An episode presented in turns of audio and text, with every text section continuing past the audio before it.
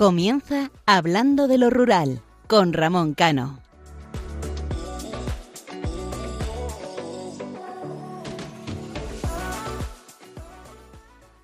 Muy buenas noches, queridos oyentes. Hoy os traigo eh, dos cuestiones y seguramente muchos de vosotros eh, os la hayáis planteado. ¿Renovarse o morir? Mm, ¿Lo tenéis claro? Yo sí yo creo que hay que renovarse.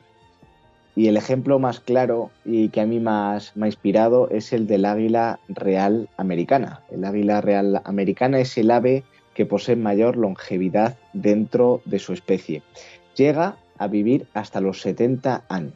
Pero para llegar a esa edad, en el ecuador de su vida, tiene que tomar una serie, una seria y difícil decisión. A los seres humanos es al contrario, ¿no? Eh, no hace falta llegar al ecuador de nuestras vidas para que en muchas ocasiones tengamos que tomar decisiones tanto difíciles como serias.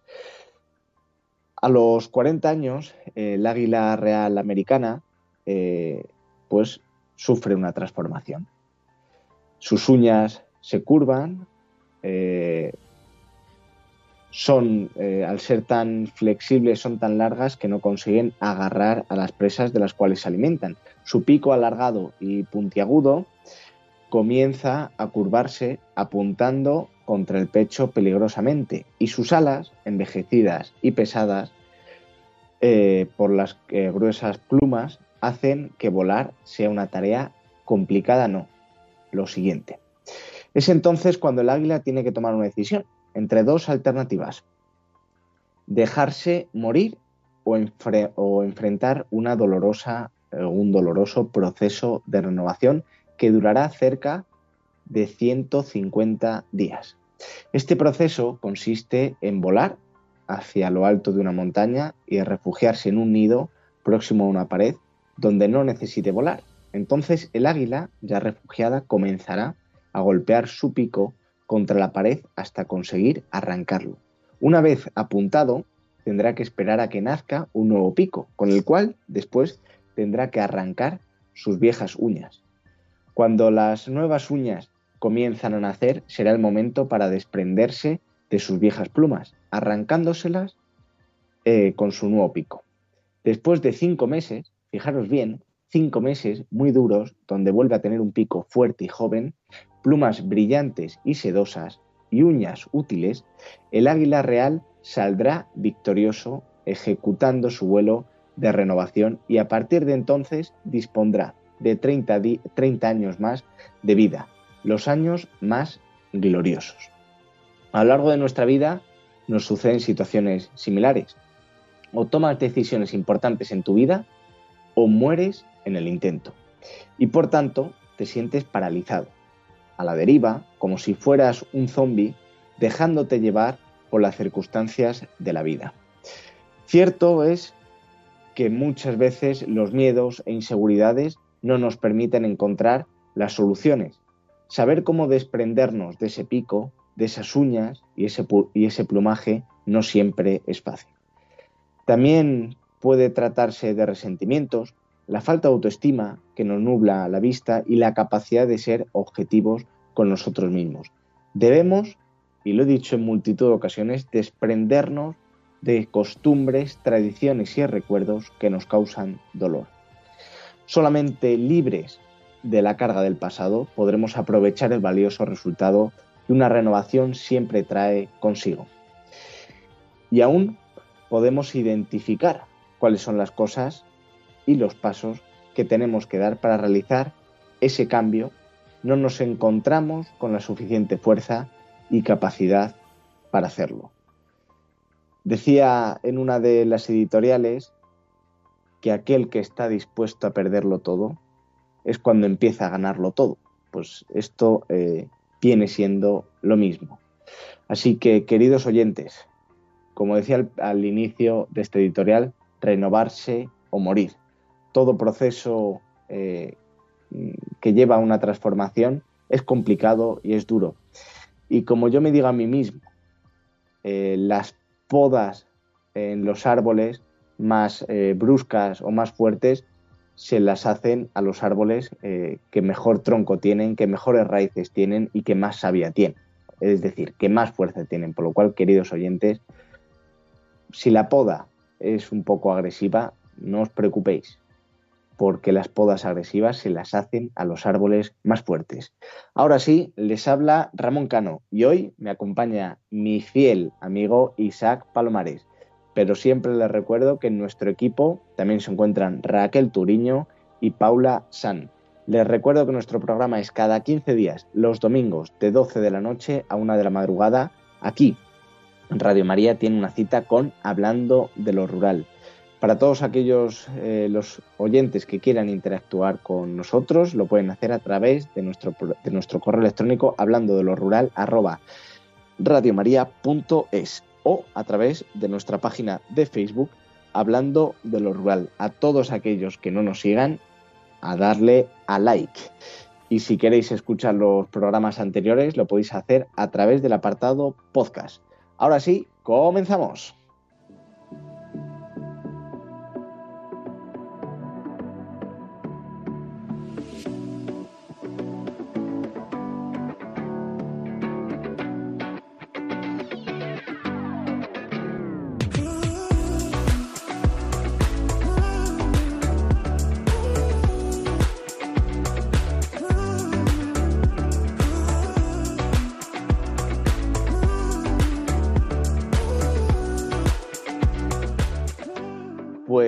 Como decía anteriormente, eh, vamos a comenzar con este nuevo programa y vamos a continuar eh, por Andalucía.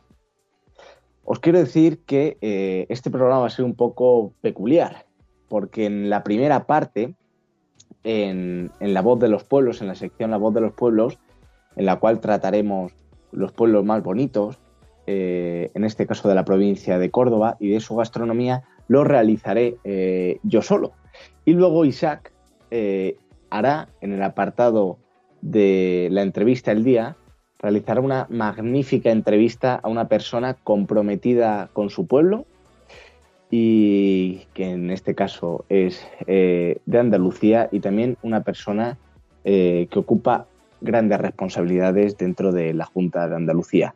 Pero antes de nada, vamos a escuchar la canción Córdoba de Medina Azara.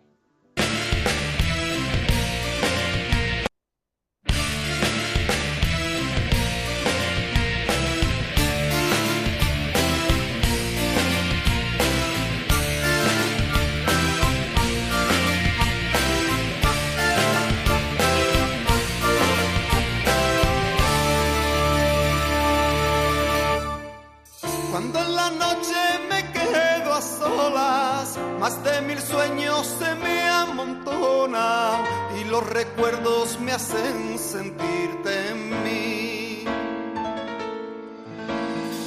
Desde la Sierra Guadalquivir, años de historia pasan por ti. Ciudad del mundo siempre bella y sin fin. Cuando despierto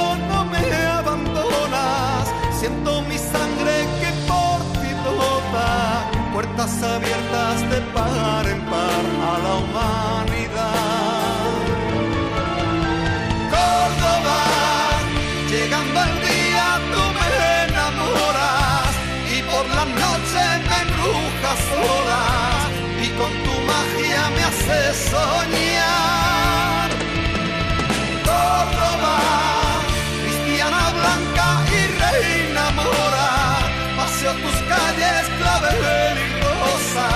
Llenas mi sueño de libertad.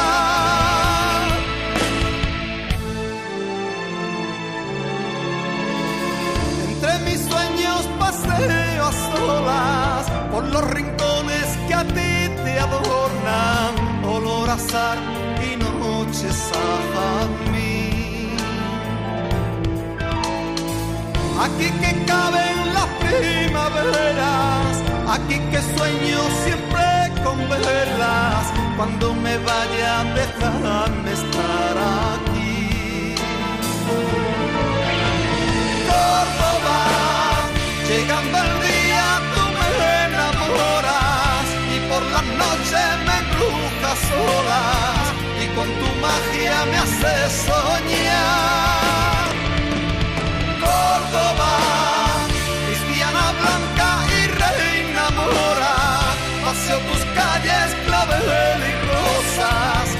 Mi sueño de libertad.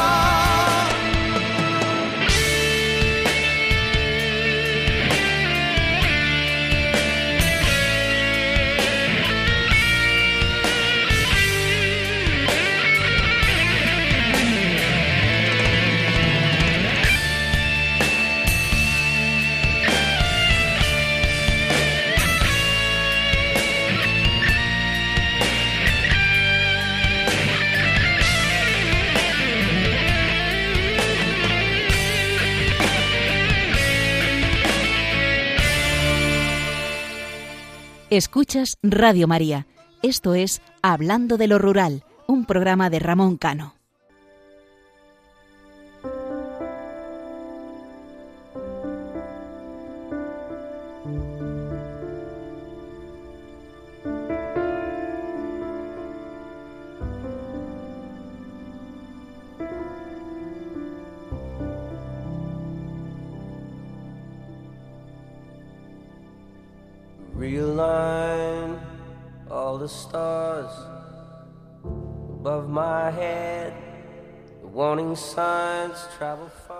Una de las palabras que más pronunciamos a lo largo de nuestra vida, que hacemos con más sentimiento, es la de madre, mamá, mami.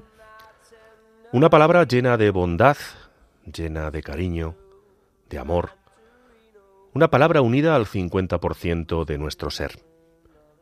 Una palabra que al pronunciarla lo hacemos pensando que con ella damos mucho amor, pero no nos damos cuenta que lo que recibimos es inmensamente mayor, porque una madre es el ser humano que nos ha llevado nueve meses en su vientre, que nos ha dado su sangre, su comida, su ilusión, su forma incondicional de amar y de sentir, estando dispuesta a dar la vida por nosotros antes, ahora y siempre. Nuestras madres saben perfectamente cómo somos y cómo estamos en cada momento, bastando el tono en que pronunciamos una palabra para comprender si el día nos ha ido bien o mal, comprender si estamos felices o tristes, entender si estamos enamorados o no, discernir si tenemos problemas o no. Nadie más que ellas saben lo dura que es la vida. Nadie más que ellas darían lo que hiciera falta para que fuéramos felices, para que no tropezáramos, para que encontráramos a la mujer que nos ha hecho, hace o hiciera felices. En estos tiempos en los que existen muchas mujeres que pensando que elevando a los altares a las madres, a las mujeres, de mala manera, y piensan que de esa forma las van a hacer más grandes, se equivocan. Son tiempos en los que se han apoderado del concepto de madre, y yo soy de los que piensa que no hay ser más especial que una madre, que una mujer por su valía, por su forma de ser, de entender, de comprender la vida.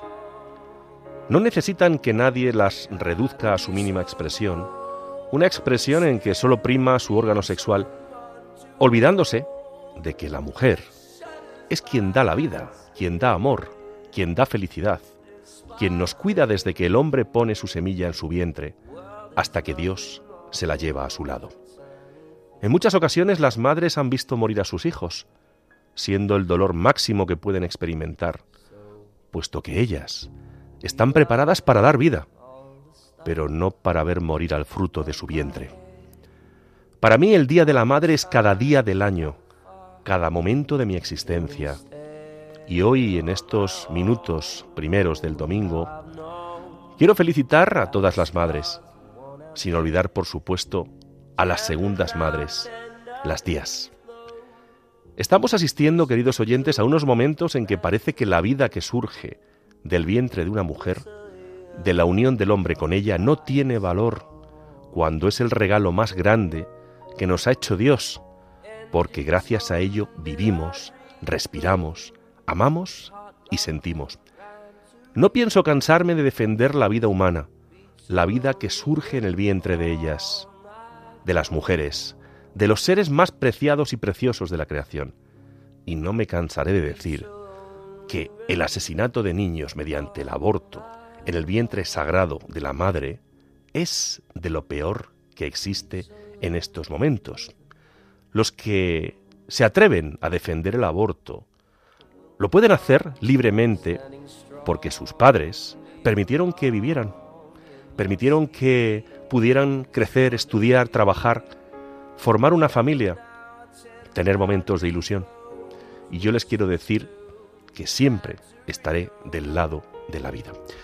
Hoy quiero una vez más también dar las gracias a mis padres por haberme dado todo, por haberse querido tanto que me concibieron, me dejaron nacer y ahora puedo hablar, pensar y amar y darles las gracias a todos ustedes por estar con nosotros cada madrugada para defender siempre lo nuestro y a los nuestros.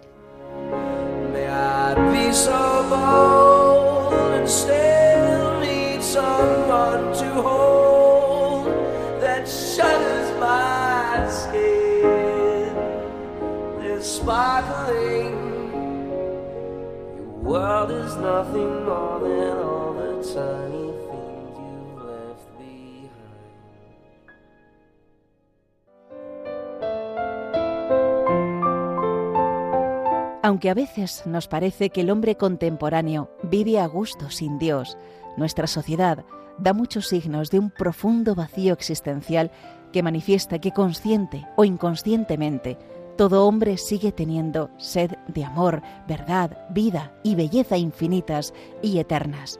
En definitiva, tiene sed de Dios, un Dios que se ha acercado al hombre en Jesucristo. Por ello, escribe San Pablo, todo el que invoque el nombre del Señor será salvo. Pero el mismo apóstol se pregunta, ¿cómo creerán en aquel de quien no han oído hablar? ¿Y cómo oirán hablar de él sin nadie que anuncie?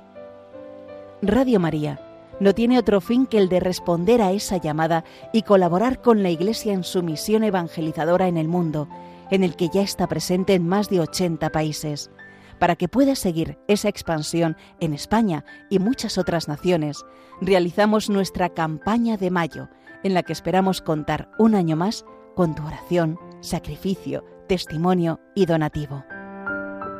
Colabora. Puedes hacerlo sin moverte de casa, con una simple llamada al 91 822 8010 o a través de nuestra página web www.radiomaria.es donde verás los números de cuenta a donde podrás realizar una transferencia bancaria o a través de pasarela de pago con tarjeta. Además, tenemos disponible el método de pago Bizum. Radio María, enviada a anunciar la buena noticia al mundo entero.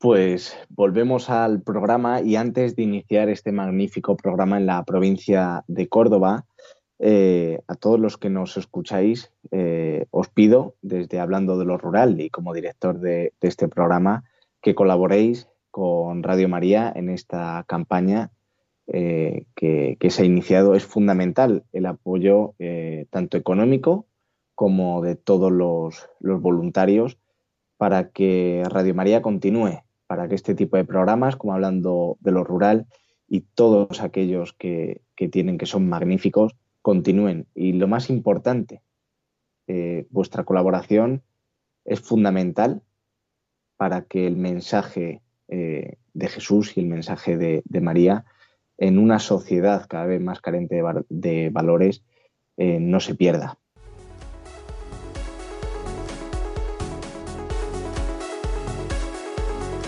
La voz de los pueblos.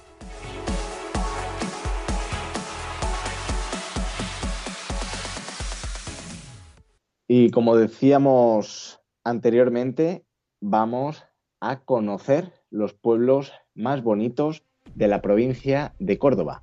Comenzamos por Priego de Córdoba. En, plena eh, subbética cordobesa encontramos a Priego de Córdoba, uno de, los, de esos preciosos pueblos blancos de Andalucía destaca por la gran cantidad de obras de estilo barroco que posee.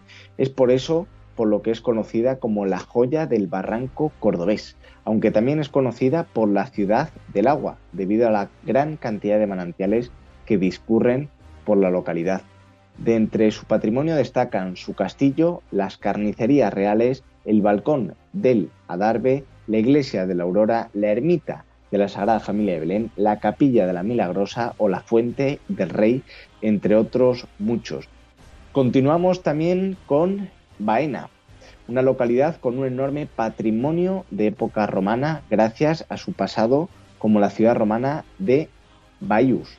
Todavía hoy se conserva la fortificación militar en el cerro de eh, Minguillar, el sitio arqueológico de Torreparedones, además del Museo Histórico Municipal, donde se recogen eh, todos los restos eh, encontrados. Dentro de la localidad encontramos monumentos como el Monasterio de Madre de Dios, la Casa de la Condesa, el Castillo, la Iglesia de Santa María la Mayor, la Iglesia de Nuestra Señora de Guadalupe o la Ermita de Nuestra Señora de los Ángeles. Una vez más, continuamos viendo cómo ese patrimonio eh, que tienen nuestros pueblos, que tiene el magnífico medio rural que tenemos en España, tiene mucho que ver con la Iglesia Católica, con nuestras tradiciones y con nuestra historia. Por lo cual, qué mejor manera, nuevamente, de apoyar un programa como Hablando de lo Rural y una radio como Radio María. Y ahora nos vamos a ir al pueblo de Cabra. Es la puerta de acceso al Parque de las Sierras Subbéticas, un municipio que ofrece a sus visitantes un gran patrimonio monumental y una magnífica gastronomía. Entre los monumentos destaca el Castillo de los Condes de Cabra, el Círculo de la Amistad, la iglesia de San Juan de Dios del siglo XVI, la iglesia de San Juan Bautista del Cerro del siglo VIII, eh, la ermita de la Virgen de la Sierra, los barrios del Cerro y de la Villa, el Museo Arqueológico Municipal y el Museo de la Pasión. A todos los oyentes que nos estáis escuchando, os animo a que según voy diciendo los nombres de los pueblos, os metáis en internet porque la verdad que vais a alucinar con con estos pueblos tan bonitos y además en todos los programas eh, os animo a que lo miréis porque así según lo vamos comentando eh, os vais haciendo idea de ese magnífico patrimonio eh, y esos pueblos que, que, tenemos. Y ahora nos vamos a ir al Modóvar del Río. En el Parque Natural de la Sierra de Hornachuelos encontramos Almodóvar del Río, cuya principal atracción en su majestuoso castillo de estilo gótico mudéjar situado junto al cauce del río Guadalquivir, esa fortaleza fue escenario de la famosa serie Juego de Tronos. Eh, recorriendo su hermoso casco urbano podrás conocer eh, otros monumentos importantes como la iglesia de la Inmaculada Concepción, la ermita de Nuestra Señora del Rosario y San Sebastián o el Museo Etnológico. También otro de los pueblos más bonitos de la provincia de Córdoba es Montilla. Montilla, para aquellos amantes del vino, eh, es referencia como la capital del vino cordobés, gracias a la calidad de su uva Pedro Ximénez, con la que se elaboran eh, los acreditados vinos de la denominación de origen Montilla Moriles. Montilla cuenta también con varios monumentos destacables como el Palacio de los Duques eh, de Medinaceli del siglo XVI, varias casas señoriales, señoriales como la Casa del Inca Carcilaso de la Vega del siglo XVI y la Casa de los Camachas, que según las leyendas fue la casa de tres brujas. Otro magnífico pueblo es Lucena, eh, anclado en la Sierra Subbética. Es conocida como la perla de, de Sefarad por su pasado judío, siendo una de las ciudades históricas de Córdoba con un amplio patrimonio histórico. Aquí eh, podremos contemplar monumentos como la iglesia de San Mateo, el Palacio de, los Condes de Santa Ana, el Castillo del Moral y las iglesias de San Juan Bautista y de San Martín.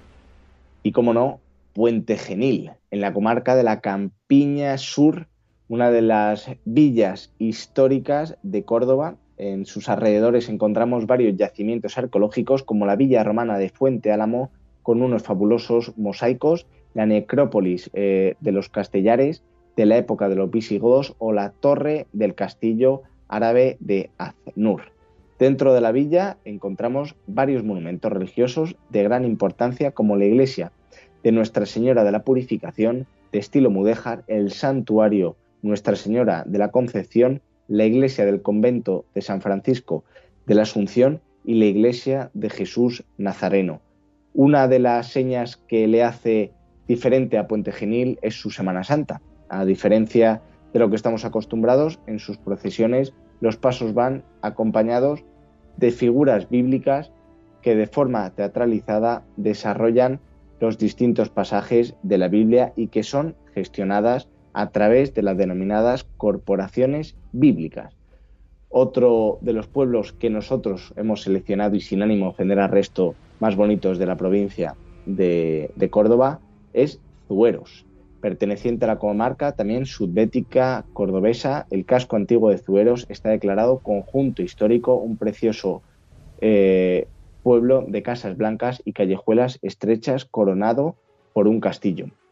Entre sus principales atractivos encontrarás su, antigua, eh, su antiguo castillo musulmán del siglo IX, eh, la iglesia de los remedios construida en el siglo XVI sobre los restos de una antigua mezquita, la torre casa de Muza y el museo arqueológico.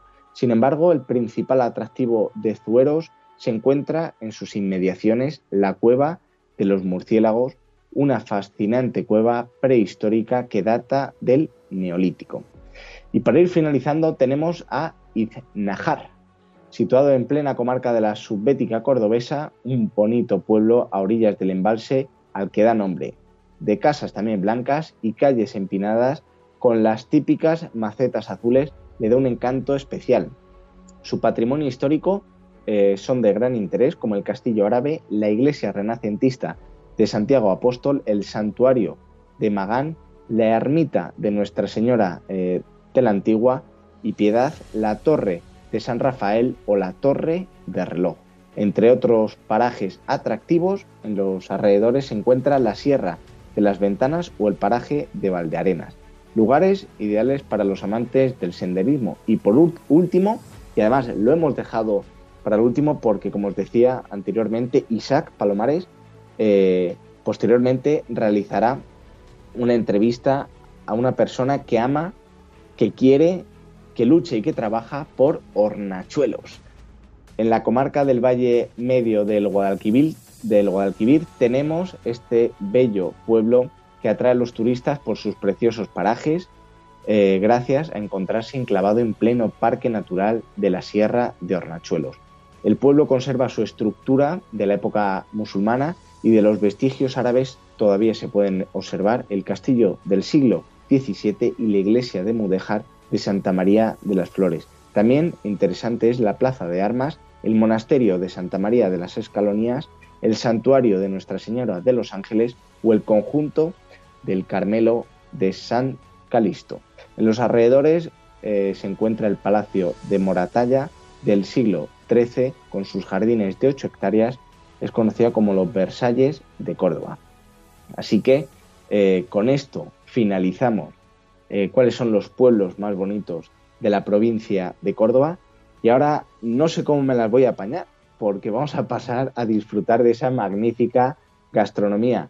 Y a mí que otra cosa no, pero comer me encanta y la gastronomía española más, pues voy a ver cómo, me las apaño yo solo para que antes Isaac y yo, o cuando estaba Raquel o Paula, pues íbamos jugando un poco para que no me diera tanta hambre a estas horas de la madrugada.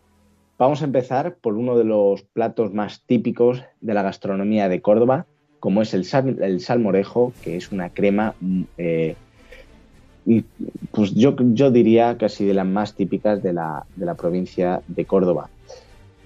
Eh, pues el, salmorejo, su elaboración se hace un majado de miga de pan al que se añaden otros complementos como tomates, ajo, aceite de oliva y sal. Tiene que alcanzar una consistencia parecida a la del puré de patata y se suele servir adornados por encima con diversas guarniciones, como picatostes, trocitos de jamón o yemas de huevo duro rallado. También tenemos los flamenquines. Como no, el flamenquín cordobés es uno de los platos más típicos eh, de la provincia de Córdoba y consiste en un empanado de forma en forma de rulo donde se envuelven la carne con el jamón que seguidamente se rebozan en harina y huevo y se fríen en una sartén con abundante aceite de oliva bien caliente. Respecto al relleno del flamenquín, la receta original no lleva queso, aunque en la actualidad la receta se ha ido adaptando y podemos encontrar flamenquines con diferentes rellenos. Y como no, el rabo de toro, otra de las comidas cordobesas más tradicionales. Es un exquisito guiso eh, con un origen muy antiguo. Se trata en esencia de un estofado cuyos ingredientes principales es rabo de toro o de vaca. Como pasa con muchos de los platos populares, existen muchas variedades del mismo y aunque la esencia es la misma, varían eh, a veces eh, los complementos del estofado, que suelen consistir en tomates, cebollas, ajo, pimiento, zanahoria, caldo de carne, vino tinto, harina, diversas especies, aceite oliva y sal. Nos vamos a ir a las berenjenas fritas con miel, que además tan típicas, eh, están actualmente ya no solamente en la gastronomía cordobesa, sino en el resto de la geografía, las berenjenas fritas con miel constituyen, como decía, uno de los platos más populares de la provincia de Córdoba. Eh, se cortan las berenjenas, ya sean rodajas finas o en bastoncitos, y se le añade sal por encima, esperando media hora para que saquen el ácido. A continuación, se secan y se enharinan, friéndolas en una sartén con abundante aceite de oliva, bien caliente hasta que estén doradas. Las dejas escurrir y en el momento de servir, sin esperar a que se enfríen o a que pierdan el punto crujiente, se les echa por encima un hilo de miel. Boquerones en vinagre. Quien no ha probado esta magnífica tapa. En los boquerones frescos mm, es, eh, es importante eh, siempre sacarlos, eh, primero limpiarlos y, y, luego sacarle las tripas, la cabeza y las espinas y una vez lavados los dejaremos durante 15 minutos en agua bien fría. Pasado este tiempo, los iremos colocando en una bandeja adecuada, formando capas que iremos salando para seguidamente rociarlos con una mezcla hecha con un 20% de agua y un 80% de vinagre, aunque muchas personas usan solo vinagre, lo cual pues dependerá también de, cuáles sean eh, sus gustos, si más fuerte o un poquito eh, más ligero. La mantendremos así entre 8 y 10 horas y luego se escurren bien. Para terminar, volveremos a ponerlo en capas, echando sobre ellas ajo y perejil bien picados y bañaremos todo el contenido en aceite de oliva. Siempre se pueden acompañar, que además quedan estupendamente, con aceitunas. Y ahora nos vamos a ir a ese plato que yo creo que a todo español le gusta, como es el jamón ibérico, en este caso de los pedroches. Es uno de los productos más sabrosos y populares de la provincia de Córdoba. Se trata pues, de un prestigioso jamón de bellota con denominación de origen Los Pedroches. Los Pedroches son, es una comarca del norte de la provincia de Córdoba, limitando ya con la provincia de Badajoz, en, Extremadura, y en este valle se halla eh, la cooperativa ganadera del Valle de los Pedroches, que es una empresa emblemática que destaca, pues, como no, por ese magnífico jamón. Y no piensen que les insulto con este plato. Japuta en adobo se llama. Es conocida como palometa. Es un pescado que en adobo constituye uno de los platos más típicos de la gastronomía cordobaisa. Para su elaboración se pone el pescado cortado en trozos limpios de piel y espinas en adobo con ajo, pimentón dulce, orégano y aceite de oliva. Se deja macerar durante unas 8 horas permaneciendo durante este tiempo en el frigorífico. Pasado este tiempo ya podemos enharinar y freír los trozos de pescado en abundante aceite bien caliente. Las alcachofas a la montilla. Alcachofas a la montilla, aunque extendida por muchos de los rincones de, de la comunidad andaluza, es una receta tradicional de la provincia de Córdoba. Sus ingredientes principales, como podemos deducir fácilmente por su nombre, son alcachofa y el vino con denominación de origen Montilla Moriles. Para elaborar el plato se cuecen las alcachofas para seguidamente rehogarlas con ajo y cebolla en una cazuela añadiendo vino, caldo de jamón, hierbabuena y azafrán. Se deja reducir hasta que quede una fina salsa y antes de apartar el fuego se añaden unas tiritas finas de jamón. Y un plato que a mí me encanta, como son los caracoles, también muy típico de la gastronomía cordobesa. Se suelen hacer en salsa, aunque también existen eh, otro tipo de variedades. Se trata de un guiso en el que se cocinan los caracoles junto a diferentes complementos como tomate, cebolla, pimiento rojo, ajo, pan del día anterior, vino, hierbabuena y algunas especies como comino, azafrán, pimienta, nuez moscada y pimentón. Y ahora nos vamos a ir a los postres. El pastel cordobés es uno de, los dulces y postres más típicos de Córdoba y pues consiste en una torta de hojaldre que se suele rellenar con productos como el cabello de ángel o la, o la cidra, a veces incluso con jamón.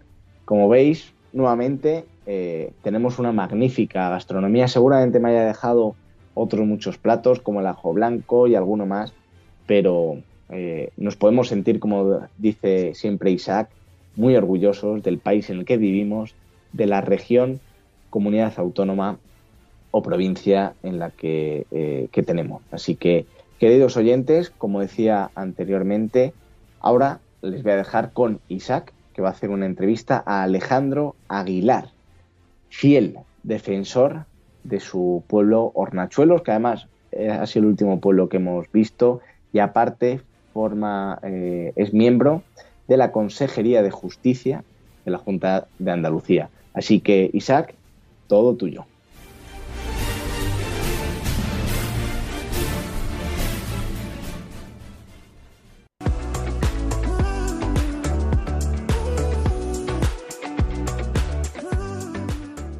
Hablando de lo rural, un espacio para conocer la cultura y las gentes de los pequeños pueblos españoles, en Radio María. Pues eh, vamos a continuar con nuestro programa en esta madrugada del domingo. Y ya que estábamos, estamos en Córdoba, eh, comentábamos Ramón y yo, ¿y quién mejor que uno de los ilustres cordobeses, un joven de los que hacen patria cordobesa, eh, podría estar con nosotros para hablar un ratito y comentar su gran pasión, su gran pasión y, nada más y nada menos que en estas semanas de campaña política, aunque como todos ustedes bien saben, nosotros somos un programa totalmente apolítico en el cual defendemos lo nuestro y los nuestros, pero siempre con unos valores y principios cristianos. Pues esta noche tenemos con nosotros a un amigo, a un amigo que hace ya tiempo coincidimos y nos cruzamos en el camino y él es mi amigo Alejandro Aguilar. Alejandro, muy buenas noches. Muy buenas noches, Isa, y, muchas gracias y, encantado de reencontrarme contigo en este, en este cruce de camino. Bienvenido a, este programa de Radio María, hablando de lo rural, que la verdad que es un auténtico lujo lujo para los oídos y los sentidos el, coincidir con gente como tú. Para que sepan quién es Alejandro Aguilar, eh, hay que decirles que es licenciado en la Universidad de Córdoba en Historia, tiene el grado superior de marketing, ha trabajado en televisión, ha hecho mucha radio, donde hemos coincidido, ha sido presentador de múltiples eh, eventos, casi siempre en instituciones benéficas ayudando a los demás. Ha sido el vocal más joven en la Federación de Peñas Cordobesas con 24 años y es una persona que siempre se está formando. De hecho, ahora está cursando un máster en liderazgo y oratoria y es uno de los miembros del equipo de asesores de José Antonio Nieto, consejero de Justicia y Administración Local en la Junta de Andalucía. Y actualmente, actualmente, fíjense todos ustedes, con todo lo que ha hecho Alejandro, perdón, con todo lo que ha hecho Alejandro Aguilar en su vida, ahora decide eh, montarse en, en, su coche, empezar a recorrer su pueblo, que es Hornachuelos, y es el candidato a la alcaldía de esta bella localidad eh, cordobesa. Alejandro, ¿qué significa para ti el dejar prácticamente de lado todas tus pasiones y centrarte en ayudar a los demás? Qué bonito y qué importante. Bueno, pues la verdad que una, una satisfacción muy grande, ¿no? Pero también una enorme responsabilidad. Yo siempre digo que, que los jóvenes tenemos que ser valientes, que tenemos que ser comprometidos en nuestro, en nuestro día a día y tenemos que, dar ese impulso, ese salto adelante y, tomar cartas en, el asunto y querer ser protagonistas de, los cambios que van sucediendo, ¿no? Y eso fue lo que a mí me, sucedió. Yo decidí, eh, estando con José Antonio Nieto, como bien has comentado, en la Consejería de Justicia, Administración Local y Función Pública de la Junta de Andalucía, decidí querer hacerme cargo de, de mi municipio dentro del Partido Popular, que es la formación en la cual milito, por dos razones fundamentales, ¿no? Primero porque parte de mi herencia, eh, toda mi familia materna es de, de Hornachuelo y en segundo lugar porque creo que es el momento idóneo para que el Partido Popular conozca eh, un alcalde y el pueblo de Hornachuelos conozca eh, lo que es gestionar de una manera distinta que no se ha conocido. Hay una generación entera que no ha conocido esa manera de gestionar y es la que lleva a cabo los alcaldes y alcaldesas del Partido Popular por toda España y desgraciadamente esa forma de trabajar no ha llegado a nuestro municipio. Por tanto, me planteo ese importantísimo reto que es ser ese primer alcalde del Partido Popular en Hornachuelos que no ha tenido en toda su democracia. Vamos a centrarnos en el tema personal, en el tema humano. Eh, ¿La pasión por ayudar a los demás, de dónde te viene? Bueno, yo creo que, mira, siempre, eh, lógicamente, tienes como referente, yo creo que a los más cercanos, ¿no? A mis padres, yo diría, y siempre también, pues, la formación que, he recibido como, como estudiante, eh, de profesores que también me han marcado durante toda mi, mi etapa académica, yo diría que, que fundamentalmente han sido esos, mis padres como, como referentes principales y luego también, pues, muy buenos profesores que, que he tenido a lo largo de, de, mi, de mi vida profesional, de mi vida académica, de mi vida estudiantil. Y, y esa pasión yo diría que me viene por ahí, ¿no? O sea, yo creo que, que no hay nada más gratificante que, que, ayudar a los demás y creo que eso es lo que realmente reconforta al ser humano, a la persona. Esta noche o esta madrugada, que hay muchísimos oyentes escuchándote y no conocen Hornachuelos, ¿cómo es Hornachuelos? porque es un, es un pueblo que yo, yo me he documentado bastante y es un pueblo precioso, ubicado en una zona privilegiada de, de Córdoba. Pero ¿cómo es? ¿Cómo, qué, es lo primero que se encuentra el, visitante cuando llega a, tu pueblo? Bueno, pues es un pueblo precioso, como tú bien has comentado, que, se encuentra a 51 kilómetros de, la capital de, de Córdoba que está situado en pleno corazón de, Sierra Morena, que, está rodeado de un extenso pulmón verde, que, tiene cuatro eh, bienes eh, declarados de, interés cultural y que, es un pueblo digno de, admirar, con muchísima eh, riqueza eh, cultural, con muchísima grandeza artística y monumental que podemos admirar aquí cada vez que, lo visitamos y creo que, que Hornachuelo se está sabiendo situar en los últimos años como un destino turístico gracias también al esfuerzo de, todos sus vecinos, ¿no? Eh, últimamente uno de los temas de los que se suele hablar casi siempre en campaña política es de la que yo digo la mal llamada España vaciada. Eh, ¿Se podría considerar que Hornachuelos está dentro de esa España vaciada o no? Pues mira, desgraciadamente sí, se puede considerar y digo desgraciadamente porque cada año en Hornachuelos estamos perdiendo el patrimonio más importante. Te hablaba antes del patrimonio monumental y, del patrimonio artístico, pero creo que por encima de eso incluso está el patrimonio humano. Y desgraciadamente todos los años se tienen que marchar jóvenes de nuestro municipio ante la falta de oportunidades, ¿no? Por tanto, ese es uno de los principales retos que me marco y, y de hecho lo he denominado así, el reto más 5.000 y ese reto más 5.000 quiere, quiere decir que me planteo en un periodo de, tiempo medio largo, en un periodo de tiempo razonable, situar a Hornachuelo en un municipio líder en crecimiento y en un municipio que rompa la barrera de los 5.000 habitantes. En estos momentos estamos en 4.700. Evidentemente, esto no es fácil y para eso ese importantísimo reto más 5.000 que está eh, trabajado en colaboración con la Junta de Andalucía y que lo quiero sustentar, lo quiero apoyar en tres pilares fundamentales. En primer lugar, necesitan los jóvenes un, un mayor acceso a la vivienda. Eh, necesitamos que, tengamos acceso a una vivienda digna y con precios asequibles. En segundo lugar, más oportunidades laborales. Y el tercer, mm, la tercera pata fundamental de este reto más 5.000 eh, es la conciliación. Si tenemos empleo y tenemos vivienda, pero no tenemos con quién dejar a nuestros hijos a cargo, pues desgraciadamente vamos a, superar esa barrera de los 5.000 habitantes. ¿no? Por tanto, en este tercer aspecto quiero impulsar la, creación de una guardería público infantil de 0 a 3 años y también, como te decía antes, en colaboración con la Junta de Andalucía. Eh, ¿Cómo podemos convencer a nuestros jóvenes, Alejandro? Eh, entiendo que, sería creando empleo, pero ¿cómo podemos convencerles, aparte de eso, de que sean conscientes de que una de las, de las cosas, de las patas más importantes del ADN de este país son nuestros pueblos, es nuestro mundo rural. Muchos jóvenes, eh, yo creo que piensan que, aquí en las ciudades, nosotros en Madrid, eh, donde están eh, los estudios de Radio María, eh, los estudios centrales de toda España, se piensan que aquí en las capitales se atan los perros con longaniza y que hay muchísimas oportunidades. Y yo lo que llevo diciendo mucho tiempo, que las ciudades cada vez son más agresivas con las personas, hay menos tiempo, hay menos vida, hay menos familia. ¿Cómo podemos convencer a nuestros jóvenes, Alejandro, tú que eres joven, que eres muy joven, para que eso, para que sean conscientes del valor y la valía que tienen nuestros pueblos. Bueno, yo creo que también ahí mm, la, parte política, o sea, la, clase política tenemos también que hacer una, una importante labor. O sea, no podemos ver a nuestros municipios como un problema, sino que los tenemos que ver como una oportunidad. Entonces yo creo que, hay que saber vender el producto que tenemos. Creo que, como tú bien has comentado, hay muchísimos eh, recursos que tenemos que poner en valor, que tenemos que saber eh, venderlo y que tenemos que saber posicionarlo.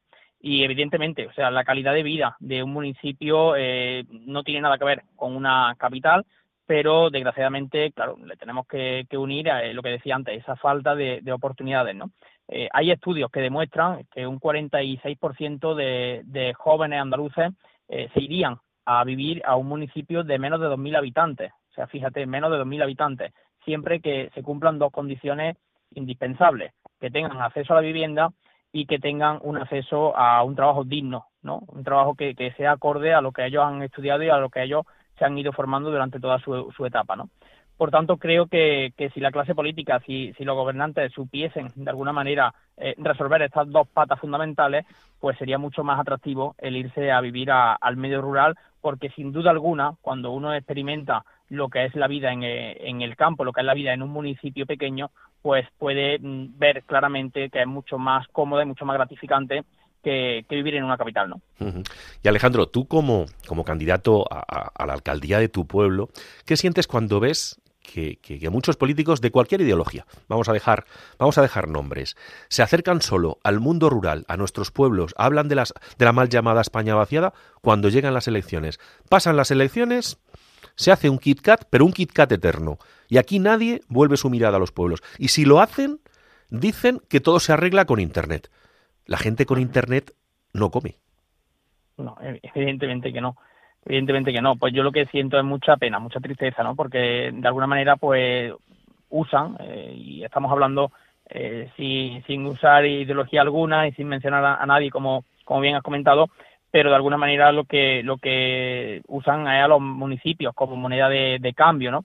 Entonces creo que, que, eso no puede no puede ocurrir. Tenemos que, saber muy bien cuál es el modelo que queremos para nuestros municipios Siempre digo que no podemos actuar por inercia, no podemos actuar con una visión cortoplacista. Tenemos que saber muy bien en el medio rural y en cada uno de nuestros municipios dónde nos queremos situar. Creo que eso también es una de, las piezas fundamentales y, de, las primeras cosas que tenemos que tener claro las personas que nos queremos dedicar o que nos dedicamos a la, a la vida política. Tenemos que pensar más allá de lo que es un programa electoral de cuatro o ocho años. O sea, yo cuando te comentaba este reto más 5.000, pues es un reto, lo decía al principio, un reto de medio largo plazo. O sea, yo no vengo aquí a, la vida política de, mi pueblo con la intención de pensar de aquí a cuatro años. Yo lo que quiero es que sea un reto a futuro, que sea un reto que vaya más allá de las siglas políticas, que una a todo el pueblo y que, por supuesto, sea un reto del que formen parte todos los agentes sociales. Creo que ese es el trabajo que tenemos que seguir, ese es el horizonte que nos tenemos que marcar todos y creo que, como te decía antes, debemos de, alejar un, a un lado las siglas políticas y de, de, entender que esto es un proyecto colectivo y que esto pasa por situar a Hornachuelos como referente y como líder de crecimiento en esa barrera de los más de 5.000 habitantes. ¿no? Yo, eh, Alejandro, como digo muchas veces, ahora que no nos oye nadie, les quiero decir a nuestros oyentes que Alejandro, independientemente de sus siglas políticas, que por supuesto las defiende y las defenderá y lo hace, y lo hace muy bien, ha conseguido aglutinar a un pueblo, ha conseguido ilusionar a un pueblo. La gente se ha dado cuenta de que Alejandro con, con, con, esa sonrisa que lleva siempre. Si, ustedes eh, lo conocieran, es un tipo alegre, dicharachero, que siempre está pensando antes en los demás que en sí mismo. Y has conseguido eso, Alejandro. Eso es muy complicado. ¿Cómo se consigue? ¿Cómo, con, con, qué fuerza te levantas cada día y dices, voy a defender los intereses de todos mis vecinos de Hornachuelos, independientemente de si son del A, B o C? Pero lo importante es que ellos eh, merecen la pena y tengo que luchar por, por, por esos orígenes que tú tienes por, por, por, parte materna, porque es lo mejor que tienes. Bueno, muchas gracias por tus palabras. Yo la verdad que no me considero, siempre lo digo, no me considero ejemplo de nada. Yo siempre que un vecino me pide ayuda, eh, intento estar ahí y siempre lo recalco en cada una de mis intervenciones. Eh, nunca voy a preguntarle a nadie de, de mi municipio ni a quién vota ni a qué familia pertenece. Eso, aunque nos sorprenda, pues desgraciadamente ocurre en muchos municipios pequeños, a día de hoy sigue ocurriendo y bueno, y te etiquetan o te señalan o te ayudan, desgraciadamente hay que decirlo así, te ayudan según también eh, sea de una u otra familia o, sepamos de qué ideología eres o, o, o, de, cuál, o de cuál no, ¿no? Por tanto, yo no me planteo la vida política de otra manera, yo simplemente lo que trato es de ayudar a todo el mundo y, con esa con esa particularidad pues nace mi, mi trabajo el día a día y creo que, que mirando más allá de las siglas políticas pues se consigue aglutinar a un buen número de vecinos que afortunadamente están viendo que este proyecto es un proyecto colectivo que va de personas, que va de, municipios más que de las siglas políticas. ¿no? Alejandro, ¿y cómo se puede conjugar las tradiciones y costumbres de siempre de Hornachuelos con una agenda cultural que venga de fuera para que la gente se sienta orgulloso tanto de lo que viene como de lo que tiene? Eso sé que es una de tus preocupaciones. ¿Y cómo lo vas a conjugar? ¿Cómo lo vas a solventar? Mira, mm, como decía antes, no teniendo una, una visión localista, no teniendo una visión eh, cortoplacista, tenemos que entender que, que la cultura debe ser abierta, la cultura nos pertenece a todos, la cultura en estos momentos en Hornachuelo hay que fomentarla, hay que situarla en el, en el sitio que le corresponde y en el sitio que, que se merece. Y yo me planteo precisamente eh, una agenda cultural anual, una agenda cultural abierta, que, esté en consenso con, los agentes del sector. Aquí hay muchísimos referentes en, este ámbito de, la cultura en nuestro municipio, en Hornachuelo, y, ya tengo, ya tengo cerradas porque siempre lo digo, yo nosotros estamos dispuestos a empezar a trabajar el próximo día 29 de mayo si, si los, vecinos y vecinas de Hornachuelo nos dan su confianza, ¿no? El próximo 28 de mayo. Ya tenemos cerradas varias, varias actividades culturales y lo que pretendo es que, que Hornachuelo tenga esa visión de, de 12 meses al año y que en cada uno de, sus meses pues haya una importante actividad cultural, porque creo que la cultura es eh, el motor que mueve prácticamente todo en la vida de, un municipio y, situando bien a la cultura, pues al mismo tiempo estamos situando bien los pilares básicos y los pilares que sustentan el día a día de un municipio, ¿no? que es la, actividad económica y, y, la actividad social. Alejandro, como tú bien sabes, que has estado haciendo mucha radio el tiempo en la radio vuela. Yo cuando hablo contigo, la verdad que es un auténtico lujo, un privilegio y el tiempo se me hace corto. Y el tiempo, por desgracia, en esta madrugada del domingo se nos termina. Pero sí quiero acabar esta entrevista mm, deseándote todo lo mejor.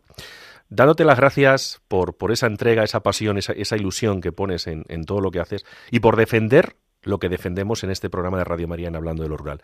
Nuestro mundo rural, nuestros pueblos, nuestra gente de los municipios eh, de la mal llamada España vaciada. De verdad, eh, en, nombre de, esta casa, en nombre de, muchos oyentes que te están escuchando esta noche, muchas gracias, te deseamos lo mejor y esperamos muy pronto volverte a tener aquí para darte la enhorabuena. Bueno, pues muchísimas gracias a vosotros y la verdad que ha sido un verdadero placer y gracias por esta oportunidad de poder dirigirme a mis vecinos y al mismo tiempo de poder dirigirme a toda España hablando de, de lo que más quiero, de, de, mi vocación política y de mi municipio que es Hornachuelo. Muchísimas gracias. Querido amigo, muchas gracias y a seguir caminando juntos. Un abrazo muy fuerte. Gracias. Gracias. Feliz noche. Gracias.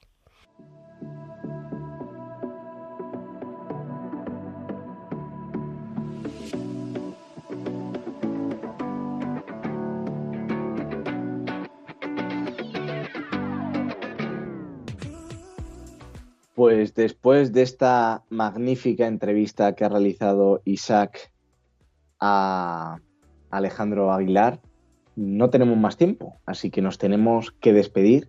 Muchas veces nos gustaría llevar otro tipo de guion, eh, porque tenemos muchos temas de actualidad por tratar, una manifestación, el tema del agua, eh, escuchar y dar voz a todos nuestros oyentes, pero no tenemos más tiempo, así que Isaac, Muchísimas gracias por acompañarnos una madrugada más y a todos nuestros oyentes, recuerden que en 15 días estamos aquí otra vez en Hablando de lo Rural. Nos vemos.